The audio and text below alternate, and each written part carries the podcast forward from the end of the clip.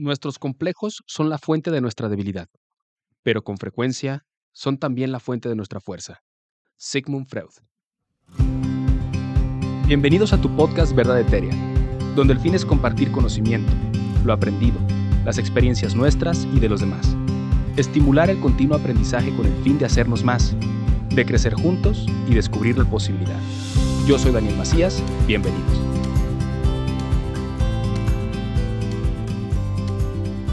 Hola, bienvenidos nuevamente a su podcast Verdad Eteria. Soy Daniel Macías y pues Alejandro Beltrán con nosotros siempre. ¿Cómo estás, güero? Bien. ¿Cómo va todo? Triste porque ya estamos solos.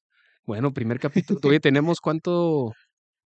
Creo que hemos tenido una, como un mes Como seguido Messi, Cacho, con invitado. Qué bueno, porque aprendemos mucho de ellos. invitadas. Fueron Invitados. puras invitadas, ¿no?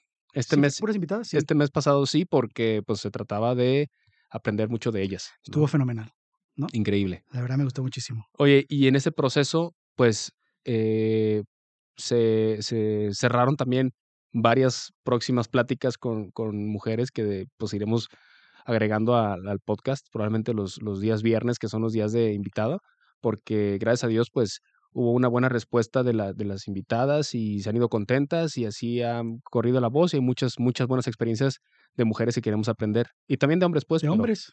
Pues de personas de, que, de éxito, ¿no? Entre comillas. Personas de éxito que son buenas, buenos humanos y que practican buenos valores y que aparte están en el camino de sus sueños o que ya están viviendo sus sueños. Lo cual está interesante. Eso y otras cosillas que por ahí vienen interesantes también. Porque no solamente es ese, es ese proceso, hay otros procesos y otras cosas que, que platicar y reconocer en ambos sexos. Claro. Y pues gracias a todos ustedes que nos han estado escuchando, gracias por compartir, porque también hemos, hemos tenido respuesta de personas que han estado compartiendo. Em, De hecho, sí, muchas gracias. Muchas gracias por escucharnos. y los mensajes también que nos han enviado por redes sociales. Recuerden que estamos en, pues, en todas las plataformas y eh, nosotros encantados de que, de que podamos interactuar y escucharlos y, y, pues contestar todas las preguntas que puedan surgir y, al- y también tomar en cuenta los temas que quisieran platicar para, para platicar de ellos. Oye, sinceramente me ha sorprendido, ¿eh? Porque pues ha ido creciendo la cantidad de gente que nos escucha y de repente digo, wow, algo estamos haciendo bien o algo estamos haciendo mal, porque nos pueden escuchar por morbo de que estamos haciendo mal. Digo, puede ser, no sé, no siento que sea el caso, pero gracias, o sea, de verdad, porque eso de una u otra manera nos motiva a, Pues Pues, a- aprender. a aprender, a seguir mejorando y a seguir buscando la manera de compartir cosas que nos sirvan a todos, de los cuales pues nosotros aprendamos y, y también los que nos escuchan aprendan o, o de algo nos sirva, lo que sea. Claro. Entonces, pues otra vez nos toca platicar a ti y a mí. Hoy vamos a dar una introducción de una serie de capítulos que, que creo, no creo, estoy seguro que va a ser de mucho interés para, para la audiencia, porque pues todos formamos parte de, de un desarrollo y tenemos una sexualidad desde, pues, desde que nacemos y muchas veces tenemos dudas sobre el tema y estos, esta serie de capítulos con invitados y todo van a ser de sexualidad. Oye, fíjate que ahorita se me vino a la mente una, una cuestión que en algún momento he leído y porque muchas veces eh, hemos dicho o se ha pensado que el opuesto de la muerte es la vida, pero la vida no nace por sí misma.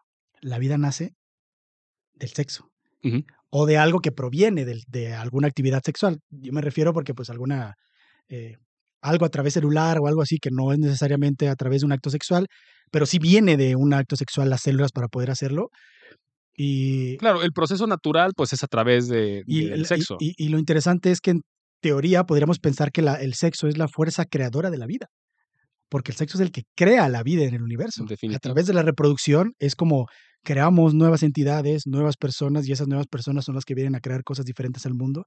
Así que a lo mejor es una manera diferente de ver las cosas. Lo opuesto de la muerte no es la vida, porque antes de la vida hay algo más, que es la reproducción. Claro. Interesante, ¿no? No, y, y ahorita que lo, que lo mencionas, siendo algo tan importante para preservar la especie en cierto punto, algo lo más básico de las, de las actividades de la vida, Oye, o para destruirla también. también. porque ya, ya no sabemos ni qué está pasando en el mundo y parece más que vamos hacia la destrucción que hacia la sanación y, la, y el bienestar, pero bueno, esperemos que no sea ese el caso. Sí, lo que, lo que quiero comentar es que es algo tan básico y tan necesario conocer de manera correcta de, y es no nada más la parte de, de preservar la especie, sino que es un instinto, o sea, es una situación, somos de, como decía Julio, el ingeniero Julio César cuando vino, ¿no? Somos de las pocas especies en la Tierra que, además de, pues, tener relaciones sexuales para la reproducción, tenemos la capacidad de disfrutarla y pues es algo maravilloso y que muchas de las veces hay mucho tabú alrededor y todo eso. Pues es que hay demasiados tabús. No, no sé por qué, no sé si viene también de la religión. Bueno, sí, sí viene también de la religión, viene de la forma que nos han inculcado, de la educación que hemos tenido, de cómo falta una comunicación clara en casa en relación a la sexualidad, eh, todos los problemas que conlleva. Tan solo si mira la estadística, no tengo el dato exacto aquí. Y a nivel mundial, ¿cuántos embarazos no deseados hay? ¿Cuántos embarazos adolescentes no hay? O sea, es un tema tan importante y se habla tan poco o, o nos rehusamos a hablarlo, oímos de este porque nos genera algún tipo de resistencia porque a lo mejor en nuestra casa no se habló o no se nos enseñó o no se nos educó ni en la escuela. Yo me acuerdo que en mi escuela cuando me ponían videos de, no sé, de erección y cosas, pues yo me, me reía. O sea, me daba mucha risa porque pues para mí era cómico estar en un salón de clases, estar viendo videos animados de, para entender ese tipo de cosas, ¿no? Que realmente creo que solamente fue una clase, no fue muy, muy grande la cantidad de, de orientación sexual que tuve, a pesar de estar en una escuela privada donde se supone que tienes acceso a todas esas cosas, y sí te das cuenta de cómo hay gran carencia en educación sexual en la sociedad, no solo a, a, niveles de estatus económico medio o alto, sino en todos los niveles. O sea, uno pensaría que un estatus un poquito más ah, elevado, por decirlo de una manera, que tiene acceso a lo mejor que la pobreza no podría tener, que es el Internet mm. o algún tipo de otra forma de informarse, podría tener mayor información y, y, no tanta desinformación, pero creo que, híjole, te das cuenta que no es así, eh, que realmente hay muchísima desinformación y muchísima ignorancia también y una falta de ganas de aprender. Pero mm, sí, pero también hay muchas dudas en nuestros jóvenes y niños, pero por esa falta de, de información o por la percepción de los niños cuando se habla del tema con los padres, esa sensación de que eso no se habla, eso no se platica, o se ponen nerviosos los papás, o se ponen incómodos, el niño interpreta que es algo de lo cual no se habla. Inapropiado, inadecuado. Entonces muchas veces existe mucha duda sobre el tema y pues los niños ante no saber con quién platicarlo, pues acuden a otros mismos compañeros o amigos de la misma edad que están igual de desinformados o pues a lo que hoy día es más fácil buscar, que es pues a través de internet y que muchas veces no se sabe la fuente de esa información y puede ser algo que en vez de ayudar, pues perjudique. Que te asustes, que a lo mejor, no sé, tengas una vida sexual activa, con, con seguridad y de repente pues empiezas a ver cosas en tus, en tus genitales que dices, ay, ¿qué es esto, no? O me salió alguna roncha o algo y dices, me voy a morir. Porque es lo primero que puedes pensar, ¿no? Me voy a morir. Ahora que hablabas de los niños, me, me, hiciste recordar este capítulo de South Park donde a los niños les enseñan sobre sexualidad, pero dividen a las niñas de los niños en el episodio. Y en, en la, a las mujeres les enseñan sobre las enfermedades de transmisión sexual y sobre el embarazo, pero las asustan. ¿Pero a, qué, edad les enseñan? En el kinder. O sea, digo, no tiene sentido, ¿verdad? En el kinder, pero bueno, esos niños son unos niños un poquito más maduros y evolucionados, por decirlo de una manera. Eh, y a los niños les empiezan a enseñar cómo ponerse un preservativo y todo, pero ni siquiera entienden bien para qué es el preservativo, ¿no? La cosa es que salen de clase y los niños pues van a saludar a las niñas y las niñas así de que no te va a acerques, no te va a acerques porque me vas a pasar el SIDA y me vas a embarazar. Y los niños así como de, ¿qué está pasando? O sea, ¿qué, qué, ¿qué onda, no? O sea, y todo es porque la maestra que les estaba enseñando les quería dar miedo para que no tuvieran relaciones sexuales. Claro. La cosa es que los niños empiezan a investigar qué está pasando y entienden que tienen que usar condón para no contagiar a las niñas de SIDA, cuando ni siquiera, pues, kinder no tienen ni siquiera un deseo sexual. Ni una noción, pues, de, de lo que... Nada. La cosa es que los niños van a la farmacia y compran no sé cuántos condones porque hasta entienden, entienden que tienen que usarlo 24/7 y que solamente tiene que cambiarlo, creo que después de que orinan, una cosa así. La cosa es que se ponen esos condones y todos los días andan con los condones puestos. Y dices, güey, lo peor es que es tan cómico que podría ser verdad. O sea, es tan disparatado que podría ser verdad, ¿sabes? Pues es, es, como una parodia de la falta de información que existe en países de primer mundo, en desarrollo y de todo tipo. Yo creo que el problema es global. Yo creo que es una situación y no nos tenemos que ir muy lejos. Este, ¿Por qué hablar de este tipo de temas? Pues porque todas las personas, independientemente del estado socioeconómico, pueden tener dudas en relación a esto, ¿no? Sin decir nombres, hemos escuchado y cuando comentamos que íbamos a hablar de sexualidad, llegaron una que otra pregunta a través de redes, ¿te acuerdas? Que decían, oye, es que hablen un poquito de este tema porque, porque es increíble que una persona eh, en la universidad tenga este tipo de dudas. Claro. Entonces, pues esto nos motiva aún más a investigar más nosotros, informarnos de manera correcta y tener buenos invitados que vamos a tener para pues, resolver todas las dudas posibles. Ahorita más adelante les decimos más o menos de qué vamos a hablar en estos temas para que tengan una idea de, de qué viene exactamente. Eh, pero bueno, este es un capítulo introductorio. Eh, podemos empezar, bueno, ya empezamos, pero sería bueno buscar por ahí a lo mejor si tienen la definición metódica de sexualidad o qué es sexualidad específicamente. No la tengo, fíjate que es la primera vez que no tengo la definición directa, pero al final de cuentas, em, la sexualidad como tal, pues engloba una, una situación en el desarrollo físico, emocional de las personas en relación a la reproducción, pero no nada más la reproducción, sino el conocimiento de su cuerpo, los cambios del desarrollo que van a presentar y, conocerlos al tiempo correcto, en el momento correcto. El problema que creo que existe, güero, dentro de las muchas situaciones es que tenemos una idea, porque pues quizá todos tuvimos nuestra clase del libro de la SEP en donde decían, pues el espermatozoide llega al óvulo y te embarazas, ¿no? O sea, la información muy básica y eso te lo dan cuando estás iniciando la pubertad. Y la ¿A qué edad es que se inicia la pubertad, aprox? depende si es niño o niña, pero no- normalmente está en ese periodo de los nueve, en las mujeres, 10 años, ellas inician eh, poquitito antes de iniciar la menstruación con cambios hormonales y ya después, a partir de la, en la edad media de la mujer en México de la menstruación, está a los 11 años. Entonces, está en ese trayecto de desarrollo, esos cambios hormonales, y en el niño es un año o dos años después, Se desarrolla un poquito más lento. un ¿no? poquitito más. ¿La lento. sexualidad solamente incluye la parte del sexo? No, precisamente es lo que comentaba, ¿no? Que, que el problema que tenemos es que a veces nos enfocamos en eso nada más. Y que eso, pues claro, que es algo muy importante, pero que es solamente una pequeña pincelada de lo que la sexualidad involucra. Antes de esto, pues existe, pues hay un quote que, que lo voy a leer que dice, los jóvenes no despiertan el día que cumplen 13 años y se transforman en seres sex- sexuales, ¿no? Eso lo dijo una doctora, Heather Coleman, y pues tiene toda la razón.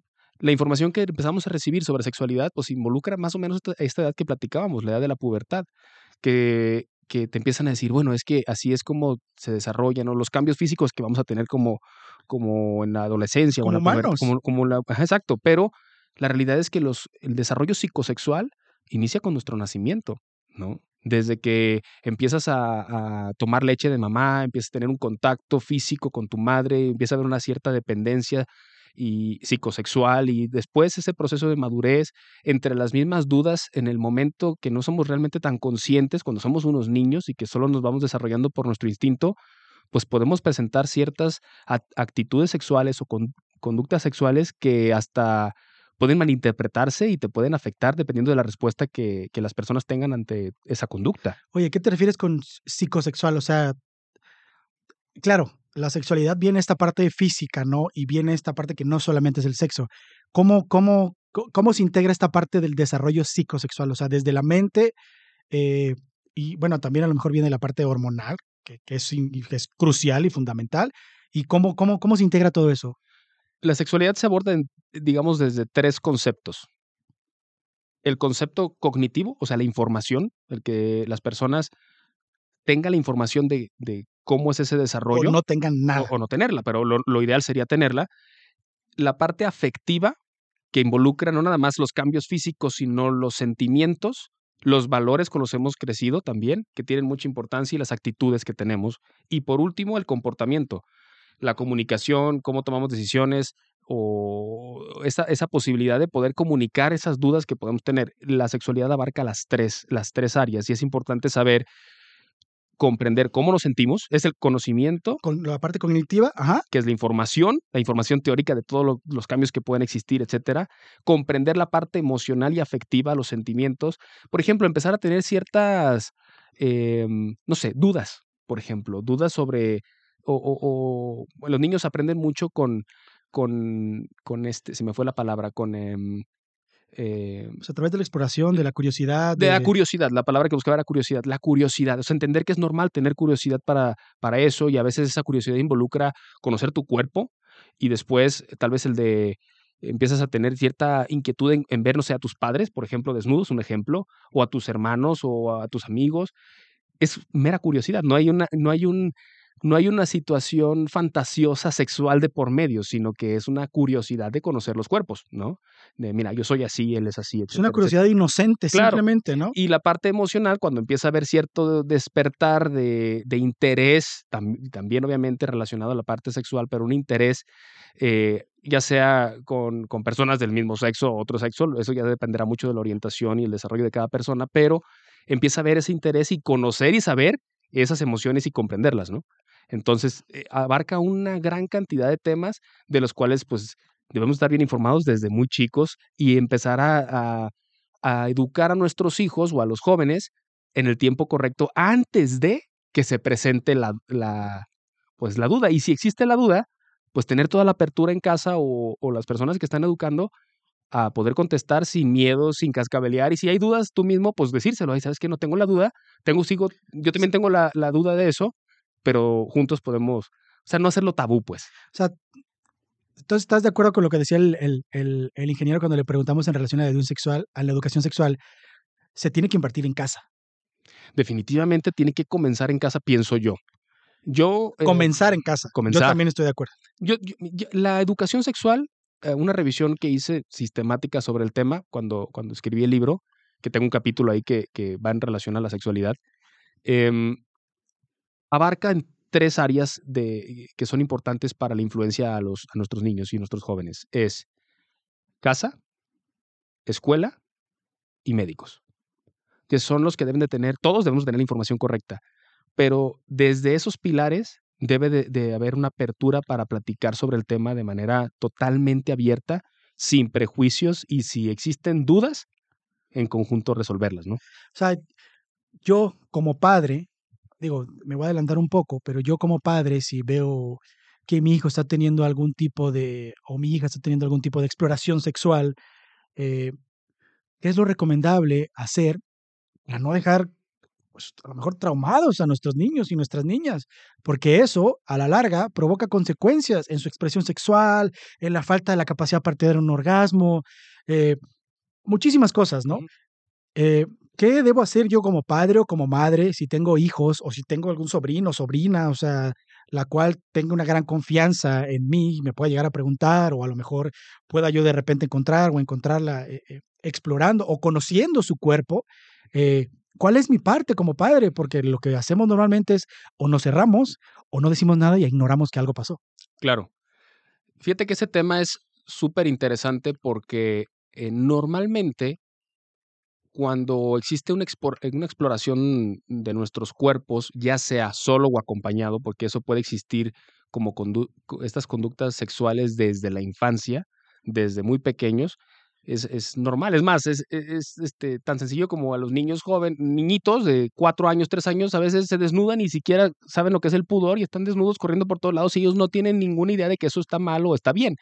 Lo hacen porque simplemente... Pues es natural, Es natural, no, no, hay, no hay lío. no están contaminados todavía en su mente. Exacto. Entonces, bueno, desde lo más sencillo como eso hasta tener ciertas conductas sexuales con mismos familiares o con amigos o... ¿Qué es una conducta sexual? Una conducta sexual involucra simplemente eso, o sea, estar en contacto tú solo, autoexplorándote, y no necesariamente se traduce en una estimulación directa de tus órganos, simplemente es conocerte, tocar, eh, demostrar, enseñar, todo esto es una conducta sexual. O sea, eso puede ser eh, en qué edad. Que, claro, eso en una conducta sexual en un adulto, pues no. Fíjate que todo esto, todo esto depende mucho de, de la información que tengan los niños y el contacto de la información que hayan recibido. Los niños imitan mucho. Entonces... Pues es que, déjame decirte algo, eh, mediante la observación es que empiezan a aprender si es que no hay una comunicación clara, ni, pueden, ni se sienten en un espacio seguro para poder transmitir y compartir sus dudas y decir, no sé, a lo mejor, oye papá, pues me amaneció esta, esto que tengo aquí abajo duro, ¿no? O sea, por hablar de una erección, ¿qué, qué, está pasando? Que claro, y se ha visto que hay erecciones desde de inútero. Entonces, es, el útero te refieres a durante un embarazo, que lo ven a través de un ultrasonido. E, exactamente, durante el embarazo. Hay, una, hay mucha información, pero las actitudes o conductas sexuales existen desde, desde que nosotros nacemos. Desde que nosotros nacemos. el, el bebé que se ah, toca y se autoestimula. Sí, que no necesariamente lleva algún deseo sexual. Definitivamente, simplemente está conociendo su cuerpo. Los niños buscan una sensación cómoda, algo que les guste, algo alegre, y hasta que los relaje, está conociendo su cuerpo y pueden tocarse sus genitales, ¿no?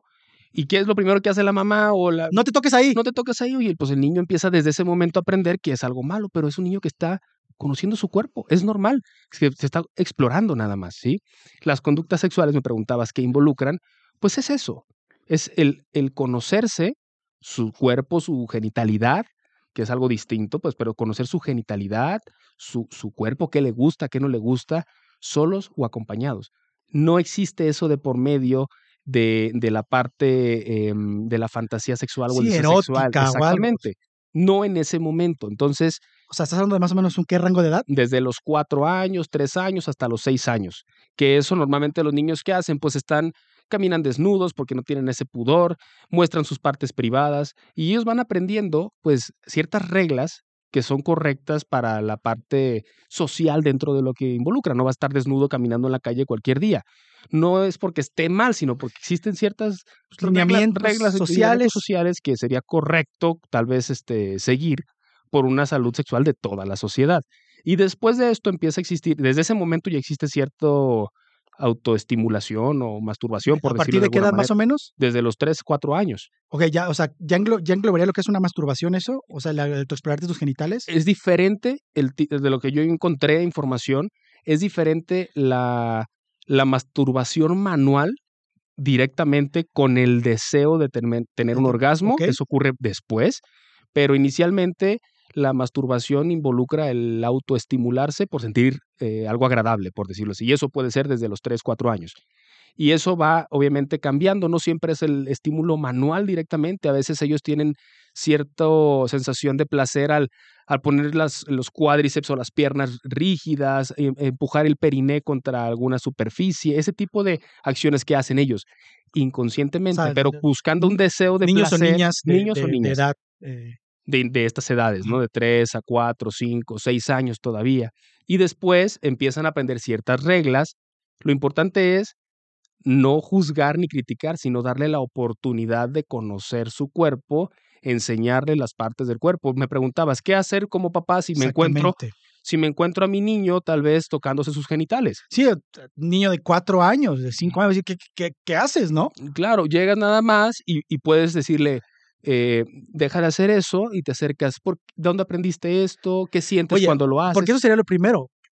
¿Qué haces? Dejas de hacer eso. ¿Dónde aprendiste eso? Exacto. Tu primer, la respuesta de los papás, la respuesta inicial de los papás es más, afecta más al niño que lo que está realmente haciendo. De hecho, lo que está realmente haciendo es parte de su desarrollo psicosexual que De platicábamos. entenderse, ¿no? Claro. De conocerse. Se está explorando, se está conociendo. Oye, tengo esta parte aquí y siento rico. O sea, no hay ningún problema, no es ningún tabú. Todos tenemos nuestra región genital, nuestra genitalidad y, y sabemos que sentimos rico porque por, pa- para eso, en cierto punto, estamos diseñados de esa manera, ¿no? Para estimular la procreación, etcétera, etcétera. La respuesta del padre es muy importante para el niño Sí, del padre o la madre, ¿no? de quien sea o el cuidador, la influencia que se tenga. Por ejemplo, eh, si lo encuentras a tu hijo tal vez solo conociéndose, pues acercarte sin exaltar ni nada, oye, ¿qué- qué- qué- ¿dónde aprendiste esto? ¿Qué es lo que sientes? ¿Por qué lo haces? Sí, a lo mejor no en el mismo momento que está haciéndolo, ¿no? A lo mejor en un momento más tarde, ser prudentes, pero hablarlo, ¿no? Hay- Hay guías norteamericanas que sugieren que, que comentes, que interrumpan el acto, o sea, que, ¿Así? que está Ah, bien. ah, este, deja de hacer eso, por ejemplo, a tal persona, y acercarte a él y explicarle, por ejemplo, es un excelente momento para orientarlo en educación sexual, en partes del cuerpo, dependiendo de su edad, obviamente, Claro. pero, por ejemplo, yo te te voy a dar un ejemplo, eh, mi hija tiene cuatro años, obviamente nunca la he encontrado específicamente con una conducta sexual, pero yo al hacer esta investigación, pues fui y me compré un libro de las partes del cuerpo, donde incluyen todas las partes del cuerpo, incluyendo los genitales, y, y le enseñé todas las partes del cuerpo. Oye, mira, tu hermanito tiene un pene, tú tienes una vagina, y etcétera, la pierna, los pies, etcétera. Entonces ella, desde ese momento ya saben identificar las partes del cuerpo, le empiezan a saber Oye. que sienten, sienten rico al, al estar con ¿Sabes él. qué, qué es, qué es bien importante ahora eh, que mencionas? Que un hombre y una mujer tienen órganos sexuales diferentes. ¿sabes? Exacto, exacto. Y, que los niños es, está bien. Ellos aprenden las partes de los ojos, la nariz, las orejas, la cabeza. Es normal que aprendan sus genitales. Es más, es hasta por seguridad, güero. Por ejemplo, un abusador que en la escuela, es un ejemplo nada más, que en la escuela aprovecha cuando los lleva a hacer pipí o popó y los toca. Si el niño no conoce las partes de su cuerpo, con, ¿cómo te explica a ti como papá qué es lo que le están haciendo? Claro. Entonces, desde ese momento que el niño conozca sus partes del cuerpo y que empiece a aprender ciertas reglas de la sexualidad, por ejemplo, son tus partes. Tocarlas está bien, en, siempre y cuando estés solo, en tu espacio. en tu espacio y no te quite mucho tiempo tampoco. O sea, que no afecte tu día a día, porque también existe el extremo en donde tal vez la autoestimulación te afecta tu actividad diaria. Ya muy posiblemente ya tiene, ya entra ahí la parte hormonal, la parte del deseo, que debe ser más adelante. O sea, cuando empieza a afectar tu día a día y tu productividad, pues se vuelve un problema. Pero antes de ello, eh, que, que ellos sepan que conocerse está bien, no debe quitarles tiempo y que deben de estar en un área privada, que no pueden hacerlo en un área pública, por respeto a todos. Eso, es básicamente lo que tienes que hacer como padre. Y si los encuentras a dos y no nada más a uno, es decir, a, no sé. sí, a lo mejor a tu, a tu sobrina y a tu sobrino. Que es de hecho bastante frecuente en, en familias, entre familias. ¿Por qué? Porque hay oportunidades en las cuales los niños se van, no sé, de campamento o están en la casa y se van a jugar a un cuarto. Y es decir, hay, hay momentos en los cuales existe la posibilidad de, de que existan estas conductas sexuales y si tú los encuentras, lo que debes de hacer es igual con tranquilidad, dejen de hacerlo, comentarle al padre del otro niño. Padre, madre, tutor, tutor, y juntos conversar sobre el tema o aprovechar el momento cuando ocurre no de exaltarse, gritar y hacerlo como, Oye, ¿qué va a pasar? Es que imagínate, ¿no? tu hijo o tu hija, tal cosa, está tocando, o sea, es donde entran los problemas porque dañas, o sea, provocas un daño emocional al niño, una niña que tiene absoluta inocencia, que simplemente que no están conociendo. Exacto. No hay morbo, no hay un deseo erótico, o sea, no está haciendo no están haciendo nada. Claro. ¿Y sabes por qué hice una investigación tan profunda de esto, güero? Porque en el internet, cuando yo era un niño, digo, nunca, no te pregunté, pero no sé si tus padres en algún punto de tu vida se acercaron contigo en tu infancia y se sentaron contigo a decirte, güero, esto, esto, esto y esto es de sexualidad y cuídate y esto. La verdad, no me acuerdo. Ok. Yo creo que no, porque no me acuerdo. Yo creo que te acordarías, ¿no? Yo creo que me acordaría. Siendo sincero, creo que no, no sé, ¿sabes qué? Creo que nunca me faltó información, porque desde que era pequeño, yo tenía mucha relación con mis primos mayores. Y de una u otra manera, pues ellos me enseñaban, ¿no? Que esto es el sexo y esto es tal, que, que esto es la masturbación. Y pues vas entendiendo y vas aprendiendo. Y aunado a la educación que te da en tu casa en relación al respeto y a las barreras y a los, valores y a los valores, pues vas entendiendo cuáles son los límites de cada cosa, vas entendiéndote eso, o sea, qué es lo normal, lo natural, qué es a lo mejor lo, pues lo, lo, lo patológico, por decirlo de una manera. Ahora, imagina que no hayas tenido esa orientación de tus padres y que tus primos o familiares tuvieran una percepción incorrecta sobre la sexualidad. Tu información hubiera sido pues inadecuada, inadecuada y probablemente tú tuvieras y para ti pues eso es lo real y esa es la perspectiva y, y tendrías pues pudieras tener ciertas dudas, etcétera, etcétera. Y yo, por ejemplo, en mi lado, yo tampoco recuerdo en ningún momento de mi vida que alguien se haya acercado conmigo así de manera personal, papá, hijo, mamá, hijos, etcétera, y, y me dijeran, estos son los cambios que vas a tener, o estas son las dudas que puedes tener, estos, estos son los, no sé, ¿sí me explico? Y es que todas esas cosas, o sea, si, si no hay como una de, un adecuado... Es que no sé, creo que también entra la parte de la educación que te dan en casa, ¿no? Porque tienes que entender que hay ciertos valores, ciertos límites, porque, por ejemplo, si no, no hay una educación sexual apropiada de tus padres o de, de personas mayores, eh, porque mis primos me llevaban 10 años, o sea, 15 años, o sea, estaban ya en, en una posición, por decirlo de una manera, en la que ya habían vivido, habían experimentado más y podrían orientarme de, una, de otra manera. Y ahora que estábamos viendo y revisando el tema, yo dije, a mí no me faltó. O sea, yo no siento que me haya faltado y agradezco que eso pasó. Claro. Pero a alguien que le puede faltar, a lo mejor un, un hombre, crece con la idea de que una mujer está diseñada para complacerlo, por decirlo, ¿no? E, eso podría ser algo generacional muy fuerte que, que, se pensaba así antes. Y que viene desde una parte patológica que a lo mejor va pasado de generación en generación porque él lo ve o desde pequeño, o porque no se le enseña y lo ve el comportamiento en otro lado, a lo mejor en su tío, en sus amigos, en cómo son con sus parejas, cuando eso no es adecuado y no es así. Claro, y, ahorita comentaste dos cosas muy importantes. La primera, si nunca te lo platicaron las personas con, que, que son más cercanas a ti, como pudieran ser, pues no sé, eh, tus hermanos, tus padres, ¿con quién acudes a resolver esas dudas? Esa es la primera si no tienes la confianza con los que más eh, confianza tienes. Sí, para otras cosas. Claro, claro. Y, y por otro lado, eh, bueno, se me fue la, la, segunda, ahorita a ver si me acuerdo más adelante, pero si, si no sabes con quién acercarte, pues ¿qué haces? Pues buscas, hoy día, pues en Internet. Internet, exactamente. Y está lleno el Internet ahorita de blogs de gente con dudas sobre sexualidad importantísimas, importantísimas, de cosas tan más simples como la misma anatomía hasta situaciones eh, muy delicadas sobre hasta orientación sexual. Oye, pasó esto, yo no sé si estoy bien o mal, este, es normal, necesito buscar ayuda. Existen muchísimas, muchísimas dudas en relación al tema. Y si siguen habiendo, porque estamos hablando del 2023 y hay publicaciones del 2023 activas, continuas en todas las partes del mundo, quiere decir que en algo estamos fallando la humanidad en cuanto a informar a la gente, ¿no? Y es que realmente, o sea, que preguntas, ¿a dónde vas si tienes dudas? No tengo ni la menor idea. O sea, si yo tuviera ocho o nueve años y, con mi padre y mi madre no puedo hablar de eso, no tengo primos mayores con los cuales tengo un nivel de confianza alto, una gran estima, que, que te, se preocupan por ti, que te quieren, ¿a quién le vas a preguntar? Vas a recurrir a Internet y el problema de Internet es que cualquier persona, aún sin tener las credenciales, sin tener eh, la información adecuada, crea una página de Internet y busca la manera, no me acuerdo cómo se le llama eso, en la que su link aparezca en los primeros eh, resultados de la búsqueda y tú le das clic y lo primero que lees es lo que crees que es lo apropiado, lo adecuado y a lo mejor hay demasiada desinformación y así te lo crees porque no hay otra manera, no hay otra forma de entenderlo y así vas formando tu vida, con esas dudas, con esos miedos, con esa a lo mejor aprensión sexual, lo reprimes Infinidad de cosas. Y que a final de cuentas, eh, todo eso pasa muchas veces cuando estás muy pequeño y todavía no eres tan consciente de, de ti mismo. Mm, y luego cuando llegas a estar consciente, recuerdas, oye, pasó esto, y te reprimes y dices, eh, me voy a quedar callado. o sea, esto no lo pueden saber los demás. no sé si me explico. Sí, perdón que me ría, pero es que me acordé de otro episodio de South Park donde los niños, eh, en su ignorancia también, agarran a un perro y lo voltea de cabeza y hace cuenta que está Carman, está masturbando a un perro, pero en su, en su, en su, en su inocencia está, cohete, cohete, porque sale algo hacia el cielo.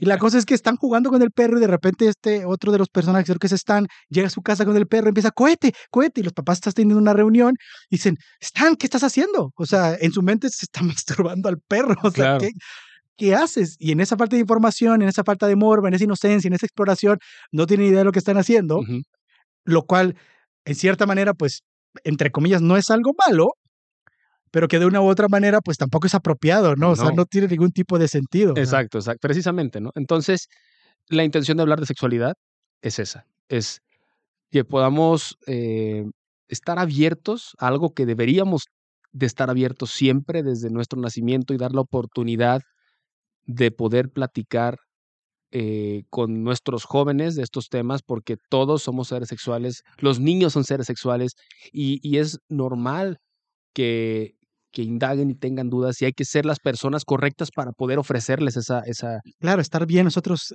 de forma saludable. Hay que, oye, bueno, hay que aprender primero nosotros porque tampoco, tampoco nos enseñaron. Entonces hay que romper este, este ciclo generacional de no tener información. es una salud sexual? Adecuada o qué es tener una salud sexual, porque obviamente tengo que tener una salud sexual apropiada, por decirlo de una manera, para poder enseñarle a mis hijos, a mis hijas, eh, y, orientarlos en la manera apropiada, porque es una orientación, claro. no, es, no es una imposición. ¿Qué, qué puedo comentar esto? ¿Qué, ¿Qué, qué, involucra la salud, una salud sexual? Que te puedas desarrollar en diferentes ámbitos de tu vida, desarrollar en diferentes ámbitos de tu vida de manera correcta. Conocer tu desarrollo físico, que sepas lo que va a pasar en tu cuerpo, tus cambios, conocer tus pensamientos y emociones a tal grado que te permitan tener una adecuada eh, relación interpersonal con otras personas, a tal grado que te puedan llevar a tener una, lo que tú desees, un buen matrimonio, una buena relación entre pareja, o si quieres vivir, porque no necesariamente involucra tener una relación de pareja, pero que conozcas tu cuerpo, tus emociones y que te permita desenvolverte de manera correcta sin tener frustraciones sobre tu desarrollo.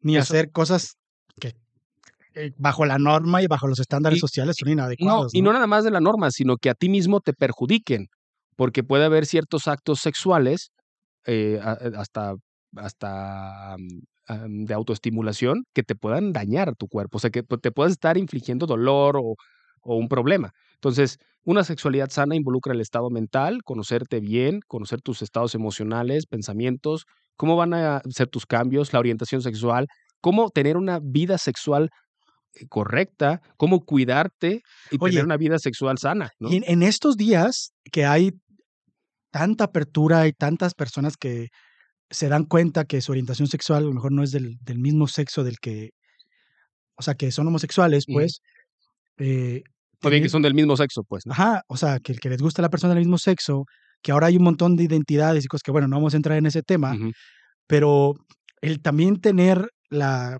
la capacidad de expresar eso a tu familia o a tus padres, decir, oye, papá o mamá, eh, tú eres mujer, ¿sabes qué? Es que, no sé, me, me siento así al- alrededor de una mujer, pero esa sensación no me la da un hombre. Claro. Claro, en relación a algo de atracción, ¿no? Que no necesariamente es sexual, pero hay una, hay, una atracción. Como una química, ¿no? Lo que dicen la, la sí, una sensación que te gusta. A lo mejor en el kinder estás con una compañera o en la primaria que te llama la atención, ¿no? Eh, tú siendo mujer, dices, bueno, ¿por qué me siento con mayor afinidad hacia una mujer que hacia un hombre? ¿Y por qué siento tal cosa? Más o menos a partir de qué edad empiezas a tener eh, deseos sexuales o las hormonas empiezan ya a entrar a jugar un papel importante, no solamente en, en- en la parte de la atracción sexual o tener un deseo sexual, sino en el desarrollo y los cambios que hay en tu cuerpo. Claro, pues no- normalmente va de la mano de estos cambios porque empieza a haber un estímulo hormonal. Si no me, me equivoco, vamos a platicarlo también con las, con las expertas en área. Pero cuando empieza este momento de adolescencia, pubertad, poquito antes de la adolescencia, nueve años, ocho años. en la mujer entre 9, 10 años, aunque desde antes tú ya empiezas a identificar ciertos, ciertos patrones, es decir, em, hasta los niños los puedes como que en cierto punto identificar, ¿no? Que le gusta más una u otra cosa. Ahora, ojo, eh, en los niños, como aprenden por cierta imitación, por ejemplo, un niño, un niño varón que, que tiene nada más a su mamá porque sus papás están separados y que él vive con ella y tiene una prima o dos primas y entonces está en contacto con puras mujeres. Ojo, eso no significa que el niño va a ser homosexual, ni mucho Claro. menos. Y en ese proceso de desarrollo de imitación, puede que el niño se vista de mujer. O se ponga los zapatos de la, de la, de la mamá, porque se los pone, porque la mamá se los pone y él está imitando, utilizando la... Oye, Y eso no se traduce en que él va a ser homosexual. Claro, de hecho hasta, la- hasta, hasta puede servirnos, porque muchas veces esa, esa falta de, a ver, somos 50% hombres, 50% mujeres, ¿no? Ujú. Venimos de un 50-50. A lo mejor hasta esa parte de interacción con mujeres te permite conectar más con esa parte femenina que todos los hombres tenemos Ujú. y evitar todas esas conductas machistas e irracionales y, y de una u otra manera que queremos imponer Ujú. a las demás personas, específicamente como hombre, a una mujer, porque estás en interacción con mujeres, entiendes más o menos El- pues sus puntos, sus partes, cómo son, cómo actúan. A lo mejor no necesitas ser- algo perjudicial, pero es donde entra la parte como padre o madre de orientar bien a tu hijo y de intentar entender por qué está haciendo esas cosas. Claro. Lo estoy haciendo porque simplemente observo que en mi familia, mis primas, mis hermanas están haciendo esas cosas y yo por imitación, no porque tenga una tendencia hacia allá o porque sí tengo una tendencia que es válido eh, platicarla y aceptarla y entenderla y saber saberle decir a tu a tu hijo o a tu hija que es algo que, que está bien. O sea, porque ahí es donde empiezan también todos esos problemas. ¿Crees tú, Dani, que hay alguna manera de identificar cuando hay algún problema de, de- de nuestros hijos o hijas en relación a que no nos expresan su orientación sexual? O sea, si son homosexuales o, o tienen algún otro tipo de identidad. Ahora vienes a internet y a lo mejor te das cuenta que hay cientos de identidades y a lo mejor te identificas con alguna otra cosa. Eh, pero, ¿cómo puedes identificar tú si en tu hijo o hija hay algo normal o hay algo anormal? Y no me refiero a la identidad sexual, ¿eh? o sea, en general, en relación a lo mejor algo patológico, que no sé, que un niño de 12 años quiera levantarle la falda a una niña en la escuela o algo así. ¿Hay alguna manera de identificar eso como padre o madre Eh, y, de, y, de, y de trabajarlo? de seguro las hay eh, reportadas que yo haya leído en, en niños jóvenes, por ejemplo, la enuresis, o sea, hacerse pipí en la cama es una de ellas, y a edad, pues claro, este, más avanzada de lo que normalmente se empieza a controlar la, O sea, ¿qué edad más o menos sería? Normalmente a los 5 o 6 años, que ya el niño ya obviamente controla la pipí y la popó, normalmente a los 2 años, 3 años es que se empieza a tener ese control. Cuando el niño empieza de hecho a brincar con las dos piernas juntas, es el momento en el que el niño empieza a tener ese eh, el, el desarrollo correcto para poder controlar esfínteres, etcétera, etcétera.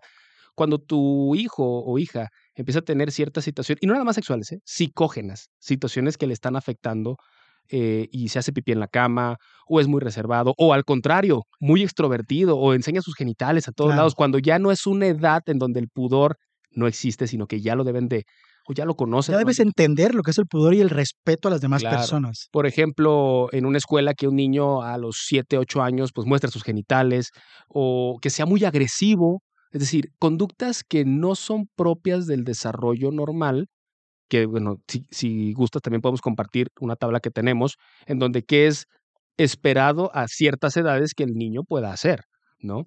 Y ese tipo de detallitos pueden, pueden afectar, o que sea muy agresivo con sus pares, que es con sus pares, con sus propios amigos, que, que sea muy agresivo, o que los golpee, o que, o que sea muy, muy, no sé, todo lo aprenden bajo la, la imitación y en cierto punto tienen ese patrón afectivo que está dañado. ¿no? Es que esa es donde entra esa parte, la parte crucial de ser padre o madre, es el, el observar y estar pendientes de qué está pasando con nuestros hijos y atenderlo de la mejor forma posible. Claro. A lo mejor no necesariamente es con un regaño, a lo mejor es siéntate, platica y comunica. Hay unos lineamientos más o menos que, que recomiendan en relación a los escolares y a los preescolares como para poder tener una interacción que uno debe de tener como, a lo mejor en la escuela te lo deben enseñar, ¿no? Eh, ¿Cuáles son las reglas eh, conductuales para poder tener una interacción social adecuada en relación a mis partes eh, sexuales? Claro, sí, hay una, hay una lista em, que encontré que habla de qué y cuándo enseñar a nuestros niños, a, a nuestros niños, perdón. Y em, es importante que los niños la conozcan al tiempo correcto. Por ejemplo, las reglas preescolares. Reglas preescolares, no tocar las partes privadas de otras personas. Nadie puede tocar tus partes privadas, con la excepción de sus cuidadores padres cuando se trata de higiene o de un médico cuando se trata de una revisión médica. Claro. No debemos mostrar nuestras partes privadas a otras personas. No debemos ver las partes privadas de otras personas. No tocar tus partes privadas en público. Tocarlas cuando estás solo está bien, pero no te ocasiones daño y que no te quite mucho tiempo. Y en escolares, que es un poquito más grandes ya cuando están en la edad escolar, O sea, esto es para dar un ejemplo más o menos de como lineamientos Claro. apropiados de interacción, y, y tal vez saludables. alguien puede escucharle decir, ay, no está mal que le enseñen las partes. Te- Mira, cada quien puede tener su, su, propia, su propia manera de razonarlo. Eh, al final de cuentas, esto lo sacamos de unas guías norteamericanas de educación sexual, porque honestamente en México no hay buenas guías de educación sexual. Y me parecen buenas para transmitirlas. En escolares, Exacto. no está bien mostrar tus partes privadas a los demás, no está, ver, no está bien ver las partes privadas de los demás, no está bien tocar las partes privadas de los demás, no es, está bien tocar tus partes privadas siempre y cuando estés en un ambiente privado y no te quite mucho tiempo, y no está bien utilizar un lenguaje sexual e incomodar a los demás con conductas sexuales. Ahora, hay que, o sea, eso es, es- esas son las reglas, son los lineamientos, son unas generalidades de lo que puede ser apropiado, ¿no? Ahora es siéntate con tu hijo, tu hija y explícale por qué. No solamente digas, es que esto está mal, o esto está bien, o esto no lo debes hacer. ¿Por qué está mal? ¿Por qué está bien? ¿Por qué no lo debo hacer? ¿Qué está pasando? Ok, ah, porque estoy faltando el respeto a otra persona. ¿Qué es el respeto? Claro, ¿Qué, qué- o sea, ¿cómo? Por, o sea, le estoy haciendo daño a otra persona y me estoy haciendo daño a mí también. ¿De qué manera? claro. Entender esa parte y entender la parte que también alguna vez platicamos, que es tan importante que los niños y las niñas expresen sus sentimientos en relación a lo que sienten. Porque Claro. expresar sus sentimientos no es, ah, estoy enamorada de mi compañera. No es, ¿qué estoy sintiendo en relación a lo que estoy viviendo y por qué me siento así? Y nosotros como padres hacer un mejor papel de orientar a nuestros hijos para que puedan entender. Claro. Creo que esa es la, la- la parte crucial hacia la que podemos dirigirnos y concluir en base a la apertura que tenemos de la introducción. Eh, Me gustaría comentar eh, que, digo, ahorita estábamos platicando de que es en cierto punto normal tener ciertas conductas sexuales desde tú solo o acompañado, así sean pares, o sea, hombres, hombres, niñas, niñas. Normalmente los niños con niños es a esa edad con quien están más tiempo, entonces es a quien más, su amigo es el que tiene confianza, entonces es parte de ese conocerse como niños. Hay muchas personas que como adultos en retrospectiva sienten cierto em, eh, como desprecio a ellos mismos por haber sufrido, o no sufrido, haber presenciado o, vivido una conducta sexual con otro varón, por ejemplo, o niñas con niñas. Hay algo bien importante que quiero comentar quizá para cerrar, es que esas conductas sexuales forman parte del desarrollo psicosexual y son favorables, es decir, está bien, no pasa nada, no hay que satanizarlas como padres. Sin embargo, hay conductas sexuales problemáticas en la infancia. ¿Cómo puedo diferenciar entre ellas? Porque es bien importante tal vez como papá decir, oye, esto es parte del desarrollo normal y lo puedo orientar y listo, o tal vez puede necesitar ayuda a largo plazo mi hijo. O- ahorita te termina, perdón que te interrumpa, pero es que es, es importantísima esta parte porque tan solo, es más, tan solo el tabú en las mujeres de, de la autoexploración. A lo mejor es más promovido el hecho de que un hombre se pueda masturbar, pero en las mujeres, a lo mejor masturbarte es algo que no está bien. Bueno, entre comillas, Mm. es algo a lo mejor socialmente que no está bien, el conocerte. Y es algo que no se entiende porque se promueve tal vez como algo anormal dentro de tu casa, Claro. cuando en realidad deberías de promoverlo para que tu hija también pueda entender que la sexualidad es buena, es positiva y entender dónde están los límites de lo adecuado, Mm, Claro. de lo que es permitido, de lo que es respetuoso y de lo que es saludable para tu vida y para la vida de tu pareja si tienes algún tipo de interacción. Hablando de una persona con más edad, no, no de los niños. Sí. Pero es importantísimo porque ahí es donde vienen los tabús, de ahí es donde vienen los problemas, de ahí es donde viene la incapacidad para tener un orgasmo. Y no digo que es algo malo per se en una mujer, sino está mal que se le reprima o que se le limite o que se le pueda señalar por eso. O Sí, por conocerse, ¿no? por conocerse y autoexplorarte. Oye, bueno, y ahorita que lo comentas, eh, cabe mencionar que obviamente cada familia tiene sus propias normas y reglas y las respetamos al 100%. Yo tengo mis normas y reglas en casa, trato de sustentarlas bajo cierta información porque quizá yo no estuve bien informado a mi momento y tengo que adquirir nueva información. Lo comento por lo siguiente, todavía hoy día en escuelas hay pláticas sobre sexualidad que están en, de antaño. O sea, llegas a escuchar y hay una persona enfrente que te está hablando de, de, y yo no digo, no estoy nada en contra de la religión, ya hemos hablado de espiritualidad y todo esto, pero, pero es algo totalmente diferente. Somos seres sexuales y conocernos está bien. Es más, el no conocernos nos lleva a la problemática. Exactamente. Y, y, y no, muy, no hace mucho estuve en una plática, bueno, no yo, pero mi esposa de sexualidad y me estuvo platicando cómo estuvo.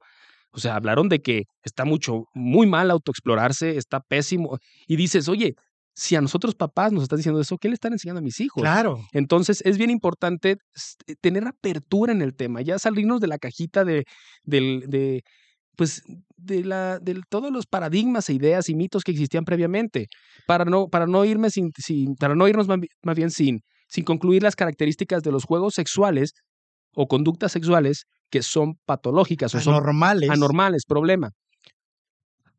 Primero, ocurren con demasiada frecuencia, o sea, no es una situación nada más ocasional de curiosidad de conocernos, sino que ya es algo que está ocurriendo de manera muy frecuente. Dos, se desarrollan en niños de edades diferentes. Tampoco es normal que sea un niño de, no sé, 5 años y el otro sea un niño de 10 años. Hay mucha diferencia de edad. De hecho, los libros dicen que se considera relevante más de dos años de diferencia, aunque existen conductas patológicas de la misma edad. Claro. Eh, se desarrollan actividades sexuales fuera del contexto del conocimiento que el niño debe de tener. Por ejemplo, estás viendo a unos niños de 5 años que tuvieron cierta conducta sexual, pero que incluye cosas como sexo oral, inserción de ciertos objetos en, en ano, vagina, eh, eso pues no, o disimular el coito, es algo que un niño de esa edad normalmente no conoce y generalmente esos niños traen una influencia de algo que vieron Claro. y que están tratando de reproducir. Em, el niño no se detiene a pesar de que el cuidador le ha pedido que lo haga y detente, deja de hacer eso, ¿no? Y le explicas el por qué de manera tranquila. Se relaciona con sentimientos negativos de incomodidad, ansiedad, enojo, vergüenza por alguna de las partes. Es decir, existe cierto abuso o cierto eh, abuso de, de, poder de una de las partes, aunque tenga la misma edad, si uno como domina o se pone agresivo, si no, si no, si no actúa la otra persona como él quisiera, entonces ya para un niño hay una situación de abuso. Y el niño, cierta ansiedad, cierta molestia, si no se siente cómodo, y a veces lo hace por miedo a que su amigo lo golpee, le haga Claro. otra u otra cosa, ¿no? Tampoco es correcto, causa daño emocional o físico, que involucra parte de lo que platicamos, eh, también involucra fuerza o agresión de cualquier tipo, que involucra lo que platicamos, y hay obsesión o exceso de masturbación. Bueno, esto lo pusimos porque también el exceso de masturbación que afecta tu rutina y tu productividad y tu vida a vida, pues eso también se considera patológico, ¿no? Un Es- problema. Sí, claro. eh, hay, que- hay que identificar bien esas cosas, hay que estar al pendiente, porque esto tiene que ver con el desarrollo psicosexual de nuestros niños de, de- en la sociedad. Creo que es bien importante y, y por aquí apunté ciertos puntitos que para mí son relevantes basado en lo que hemos platicado. que es hablar con claridad de los cambios a presentarse en nuestros hijos, los que se van a presentar para evitar un susto, por ejemplo, lo que, lo que te comentaba Dani antes de grabar, sobre la menstruación, por ejemplo, en una mujer que ya va a la escuela y de repente ve que está sangrando y ella, ella o una amiga o una amiga y se va y se burla cuando no sabe que es parte del proceso no normal. qué está pasando, es hablar de esas cosas con nuestros hijos, con nuestros niños, con las niñas, para que puedan entender qué está pasando mm. y hablar con tacto, hablar con respeto, eh, entender que tienen una parte sexual y que van a crecer igual que nosotros crecimos y que van a explorar y que es parte natural de eso. Y que todos sus amiguitos también la tienen. También lo van a vivir. Y que todos los papás también la tuvimos. Muchos papás viven reprimidos por algo de su infancia que no han podido comprender todavía. Claro. De pues hecho, cabe recalcar, y para que dejarte terminar, Toda esta información que salió después de las guías surge no por estudiar a niños, surgió de entrevistar a adultos que tuvieron la apertura de explicar qué habían experimentado cuando eran niños y cabe recalcar que solo el 10% habían comentado con otro adulto lo que habían experimentado. Estamos hablando que el 90% de las personas que opinaron ahí habían tenido una experiencia de conducta sexual y no lo habían comentado con nadie. Ahí está, ahí está identificado el problema. El problema está en los adultos. En, nosotros. Exacto, exacto. En tener una incapacidad para abrirnos. Y es a donde voy, es tener apertura para poder platicar de las cosas importantes, que la sexualidad es sumamente importante, además de otras cosas. Eh, permitir que nuestros hijos puedan autoexplorarse, no suprimir, ni reprimir, ni señalar, ni juzgar, entendiendo que hay conductas anormales, informarse sobre esas conductas anormales, resolver las dudas y tener la apertura para hablar de esas dudas con los niños, con tacto, con amor, porque al final son personas que tú quieres, se supone, eh, educar con los valores adecuados a, nuestros niños y niñas, eh, fomentados en este aspecto, en el respeto, en el amor hacia tu persona y hacia otras personas para entender qué es lo que le puede estar provocando daño, hacerlos conscientes y entender los porqués de las cosas. Para mí esos son puntos bien importantes que pueden ayudar a evitar tantas cosas que están pasando en nuestra sociedad en este momento. Claro, fíjate que ahorita ya para cerrar, que lo comentas, eh, muchas de las veces cuando los padres tuvieron alguna conducta sexual en la infancia incomprendida y ven a sus hijos presentando una conducta sexual que, ellos quieren evitar, actúan de manera agresiva y tratando de... Y, y, uno como papá dice, es que no quiero que sufra o que viva lo que yo he vivido, por darle un ejemplo. Solo para informar, el explotar y dar esa información de manera incorrecta lo afecta mucho más, como lo hemos comentado previamente, y como probablemente pudo haber pasado con muchos de los adultos en, en relación a esto, el empezar a informarnos de manera correcta cómo debemos de actuar y comprender que la acción, así como tú lo dijiste, con apertura, con toda la tranquilidad y poder platicar con ellos, es la diferencia clave entre que el niño pueda haber presentado una conducta sexual que era simplemente curiosidad y que lo entienda como tal, a que lo reprima y que lo considere como un problema y que afecte su desarrollo emocional, físico, de interpersonal y que a largo plazo hasta su vida sexual esté afectada. Entonces, eh, entendamos, nosotros adultos tenemos una primera tarea que es informarnos de manera correcta, incluyéndome a mí, incluyendo a ti, güero, para poder educar de manera correcta a nuestros hijos y que puedan pues, ser felices y, a toda la juventud en general. Ese sería el cierre de nuestra, de nuestra introducción a sexualidad. Eh, bueno, ¿de qué vamos a hablar? Bueno, ¿qué vamos a hablar? Vamos a hablar un poquito sobre anticoncepción, vamos a hablar sobre fertilidad, sobre infertilidad, vamos a hablar un poco, si hay, si hay tiempo en esta ocasión, sobre enfermedades de transmisión sexual, vamos a hablar... ¿De qué más? Eh, Tabú sobre sexualidad. Vamos a tener una sexóloga aquí eh, para hablar un poco, bueno, idealmente estamos en, pláticas porque pues nosotros intentamos traer aquí a personas expertas y parece que sí. y a veces pues no pasa, ¿no? Pero platicar sobre sexualidad responsable, sobre qué es la sexualidad, sobre los tabús de la sexualidad e integrar un poquito un tema que es demasiado amplio en algo tan pequeño, pero en puntos como cruciales como esta introducción eh, para que podamos desarrollarnos de mejor manera y podamos compartir esta información de mejor manera y podamos ayudar a que la sociedad pueda crecer de mejor manera e interactuar claro. de una manera ideal y más, más apropiada en relación a buenos valores y buenas intenciones. Claro, ser más humanos. Y la humanidad, pues la sexualidad es parte de la humanidad. Para poder, como dices tú, poder procrear, para reproducirnos, poder estar vivos, tiene que existir siempre una interacción sexual y hay que conocer sobre ella. Y recuerden, lo único que existe es el aquí y el ahora.